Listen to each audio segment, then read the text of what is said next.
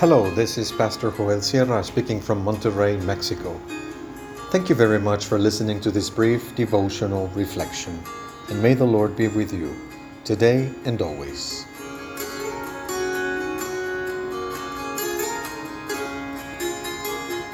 The Lord will fulfill His purpose.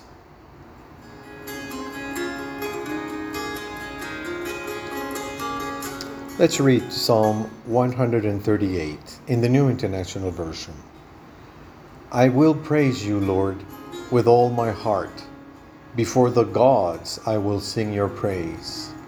I will bow down toward your holy temple and will praise your name for your unfailing love and your faithfulness. For you have so exalted your solemn decree that it surpasses your fame. When I called, you answered me. You greatly emboldened me. May all the kings of the earth praise you, Lord, when they hear what you have decreed. May they sing of the ways of the Lord, for the glory of the Lord is great. Though the Lord is exalted, he looks kindly on the lowly, and to the lofty he sees them from afar. Though I walk in the midst of trouble, you preserve my life. You stretch out your hand against the anger of my foes. With your right hand you save me. The Lord will vindicate me. Your love, Lord, endures forever. Do not abandon the works of your hands.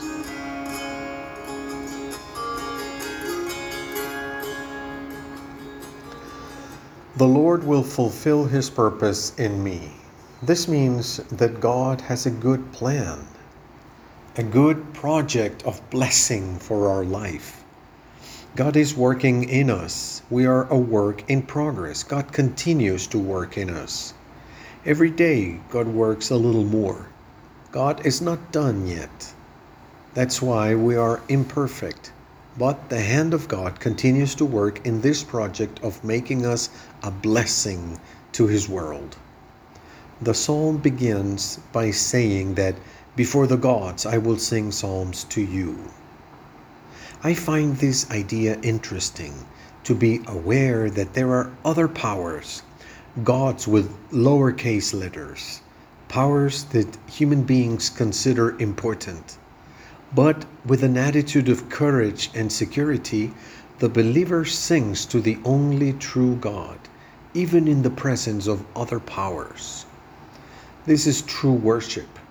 It is a courageous commitment to the only true God in the presence of false idols. The true God has exalted His word and His name. This means that the Word of God is very reliable and represents God's good name.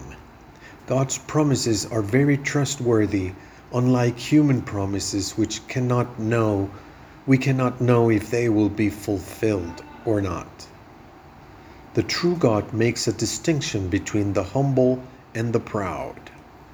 He cares for those who approach with a humble heart, but he recognizes the unpleasant aroma of the proud even from a distance. God can see and perceive what is beyond human discernment. Unlike many of us who do not know how to distinguish and who act the other way around, despising the humble and running after the proud, we should learn from the Lord, who puts things in their proper perspective. When we act like that, we realize that in truth, God still has a lot of work to do in our life.